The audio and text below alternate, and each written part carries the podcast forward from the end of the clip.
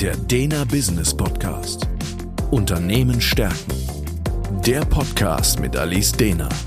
Sie gibt Antworten auf Business- und Leadership-Fragen.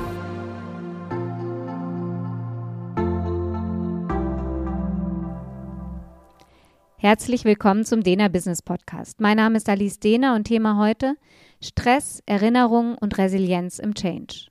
Der Status quo. Stellen Sie sich einen jungen Mann vor, wir nennen ihn einfach mal Alex. Er ist ein engagierter Marketing-Experte in einem aufstrebenden Unternehmen. Und jeden Montagmorgen steht Alex vor einer scheinbar sehr harmlosen Herausforderung, nämlich dem wöchentlichen Team Jofix. Das Treffen dient, wie Jurfixes eben gewöhnlich dienen dazu, den Fortschritt von laufenden Projekten zu besprechen, neue Ideen auszutauschen und eben zu schauen, was in der Woche ansteht. Nichts besonders Aufregendes. Jedoch jedes Mal, wenn Alex am Montagmorgen um 10 den Besprechungsraum betritt, merkt er, wie plötzlich der Herzschlag an Tempo gewinnt und seine Gedanken sich zu verheddern scheinen. Was Alex nicht bewusst ist, ist die Tatsache, dass seine Amygdala, das ist so ein kleiner mandelförmiger Bereich im Gehirn, in dem Moment Alarm schlägt, wo er den Besprechungsraum betritt. Die Amygdala ist so unser Frühwarnsystem im Gehirn, das auf potenzielle Bedrohungen reagiert. Und in Alex Fall hat sich über die Zeit eine Verbindung zwischen der wöchentlichen Besprechung bzw. dem Raum, in dem das stattfindet, und Stress entwickelt. Er hatte tatsächlich mal in der Vergangenheit, aber in einem komplett anderen Unternehmen, eine Führungskraft, in dem solche Jour-Fixes zu einer einzigen Tortur wurden, weil er permanent übergangen wurde, äh, er sich immer zu unvorbereitet fühlte, weil plötzlich andere Fragen gestellt wurden und äh, er vorgeführt wurde von seiner Führungskraft. Obwohl Alex jetzt sich eigentlich wohlfühlt in seinem Team, sehr wohl mit seiner Führungskraft und sich auch bewusst auf die Besprechung vorbereitet, spürt er dennoch die physische Reaktion seines Körpers auf den vermeintlichen Stressor. Sein Herzschlag eben beschleunigt, die Hände werden feucht und der Magen zieht sich zusammen. Der Ansatz. Am Institut für Neurowissenschaften an der Universität in Bochum wurde in einer extrem spannenden Untersuchung aufgezeigt, wie Stress und Erinnerungen miteinander verwoben sind und wie eben unsere Amygdala daran beteiligt ist. Es wurde herausgefunden, wie das Gehirn eben Informationen abspeichert und warum Menschen sich an auffühlende Dinge detaillierter erinnern als eben an Situationen, die gefühlsmäßig nicht besonders aufgeladen waren. Dazu wurden die Testpersonen in zwei Gruppen geteilt und alle Gruppen oder alle Testpersonen mussten in eine fünfminütige Prüfungssituation. Die eine Hälfte der Testpersonen, also die eine Gruppe, erlebte da zwei sehr unangenehme Prüfer, die nur mit versteinertem Gesicht da saßen oder sogar die Stirn gerunzelt haben und ansonsten überhaupt nicht auf den Probanden reagiert haben. Das erzeugt Stress, selbst wenn man weiß, dass es sich um eine gestellte Situation handelt, weil für gewöhnlich man sich abgewiesen fühlt, man fängt an, an den eigenen Fähigkeiten zu zweifeln oder vielleicht schämt man sich sogar so für dieses vermeintliche Ungenügen. Die andere Hälfte der Probanden erlebte zwei sehr zugewandte Prüfer. Die lächelten, haben ab und an ermutigend genickt und wirklich ein positives Feedback gegeben. In beiden Situationen benutzten die Prüfer die gleichen Requisiten, nämlich eine schwarze Teekanne und einen Becher, aus dem eben ab und an ein Schluck getrunken wurde. Am nächsten Tag hat man allen Probanden Bilder von dieser Teekanne und dem Becher gezeigt und gleichzeitig wurden eben die Gehirne der Probanden von den Forscherinnen und Forschern mit so einem Magnetresonanztomographen beobachtet. Und dabei hat man eben sehen können, dass die stressige Situation unterschiedlich abgespeichert worden war. Während eben die Bilder der Teekanne und des Bechers bei denjenigen, die eine angenehme oder eben neutrale Prüfungssituation erlebt haben, überhaupt keine Reaktion ausgelöst haben, reagierten die mit diesen versteinerten Prüfern auf die Bilder dieser Requisiten genauso stark wie auf Bilder dieser unfreundlichen Prüfer. Das heißt, durch diesen erlebten Stress hat sich im Gehirn wie so eine Erinnerungsspur etabliert, die eben sich nicht nur auf die Prüfer konzentriert hat, sondern wirklich das ganze Szenario mit eingeschlossen hat. Also auch die Dinge, die man eben unter neutralen Umständen ähm, überhaupt nicht mehr sich ins Gedächtnis rufen kann, dass es überhaupt da war. Und durch den Stress reagieren eben auch Hirnregionen auf Objekte, also eben auf diese Teekanne und den Becher, die normalerweise überhaupt nicht aktiv werden, wenn es um Gegenstände geht. Die Forscher fanden eben raus, dass die Amygdala, die eben unser Alarmsystem ja bedient, bei der Erinnerung an die Teekanne beteiligt war. Und die Amygdala ist eigentlich verantwortlich oder zuständig für emotionale Zustände. Eben meist solche, die negativ erlebt werden und nicht für das Wahrnehmen von Gegenständen. Weil aber die Teekanne durch die stressige Situation emotional so aufgeladen war, sprang die Amygdala eben auch auf sie an. Durch den Erregungszustand, in den das Hirn in stressigen Situationen gerät, wird die Wahrnehmung schärfer, detailgenauer und speichert eben entsprechend auch Erinnerungen besser ab. Und außerdem werden unterschiedliche Elemente der Erinnerung besser miteinander verknüpft.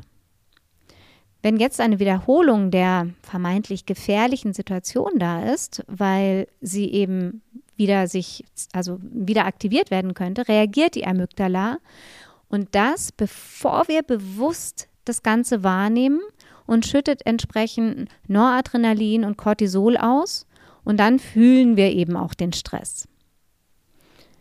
Die Amygdala erkennt dabei viel schneller als unser bewusstes Wahrnehmungsvermögen, welche Elemente am ursprünglichen Stress beteiligt waren und gerät dann eben in den Alarmzustand, der zu dieser neuerlichen Stressreaktion führt.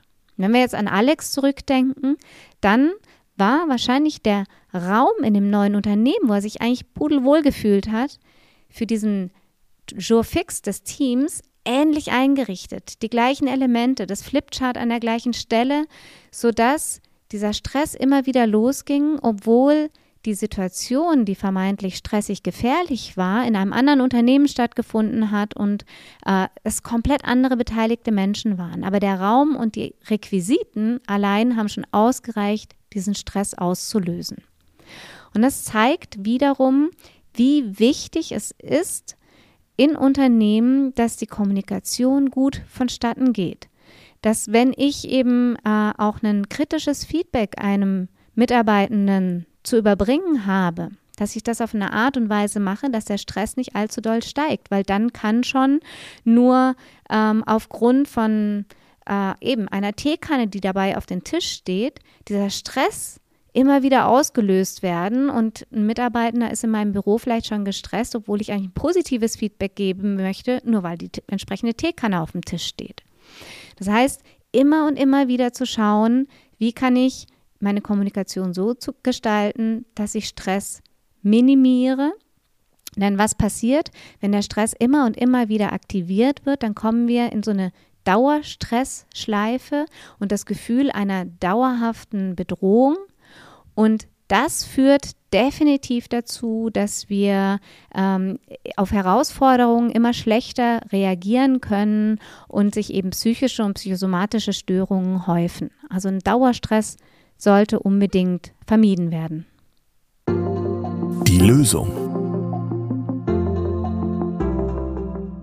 Ist so eine Schleife, so eine Erinnerungsschleife da und wir reagieren gestresst auf Dinge, die uns gar nicht stressen sollten, einfach nur aufgrund einer Ähnlichkeit der Situation, dann ist das Introvision-Coaching total hilfreich. Ich will das jetzt gar nicht weiter ausführen.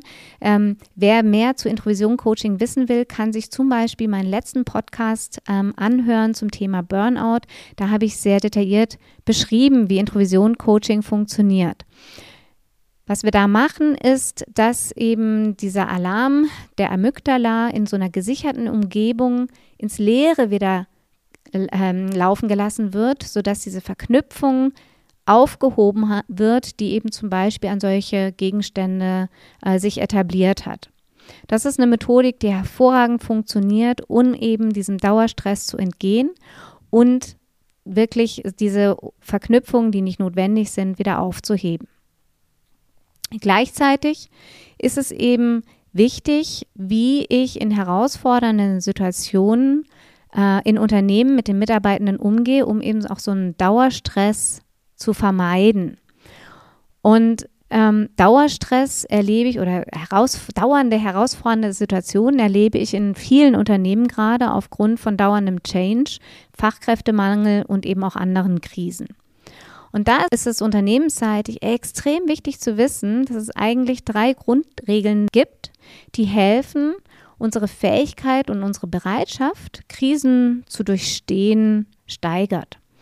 Das eine ist definitiv Information. Wenn wir wissen, was auf uns zukommt, dann sind wir eben von den Dingen nicht so überrascht und überwältigt und können halt eben eher in dieses Agieren kommen. Was ich damit sagen will, ist, dass es immer sinnvoll ist, so viel wie möglich an Informationen und ähm, den Mitarbeitenden zukommen zu lassen und wirklich für eine Transparenz zu sorgen. Das Zweite ist, dass wir, wenn wir einen Sinn im Geschehen erkennen, auch dann wieder besser handlungsfähig sind und auch mit schwierigen Wegen mitgehen. Das heißt, auch hier wieder zu schauen, den Sinn von Veränderungen wirklich zu transportieren, sodass er auch von Mitarbeitenden verstanden wird, dass sie sagen, oh ja, das ist eine Richtung, die kann ich verstehen, der ma die macht Sinn und dann gehe ich da auch eher mit und gerate auch nicht so sehr in so eine Dauerstressschleife. Und das Dritte ist, dass es Gestaltungsmöglichkeiten geben sollte. Wann immer ich mich nicht hilflos einer Situation ausgeliefert fühle, sondern wirklich den Eindruck habe, ich kann helfen, das Ganze zu bewältigen, ich kann gestalten, auch dann steigt die Bereitschaft, ähm, Krisen durchzustehen, enorm. Und hier haben eben Führungskräfte und Unternehmen neben einem Introvision-Coaching ähm, und eventuell auch noch der Förderung von Sport äh, und Bewegung einen Hebel in der Hand, wirklich an der Resilienz der Belegschaft zu arbeiten. Weil komme ich erst einmal in diese ungute Stressschleife, dann fangen an, die kleinsten Dinge im Unternehmen, also die kleinsten Requisiten, diesen Stress immer und immer wieder auszulösen. Und das sollte man vermeiden, indem man versucht, wirklich diese Resilienz zu fördern und die Handlungsfähigkeit vornherein aufrechtzuerhalten. Der Dena Business Podcast Unternehmen stärken ist der Führungskräfteimpuls und Management-Input mit Gedanken für die Zukunft. Für weitere Informationen und Fragen finden Sie uns im Internet unter www.dena.academy.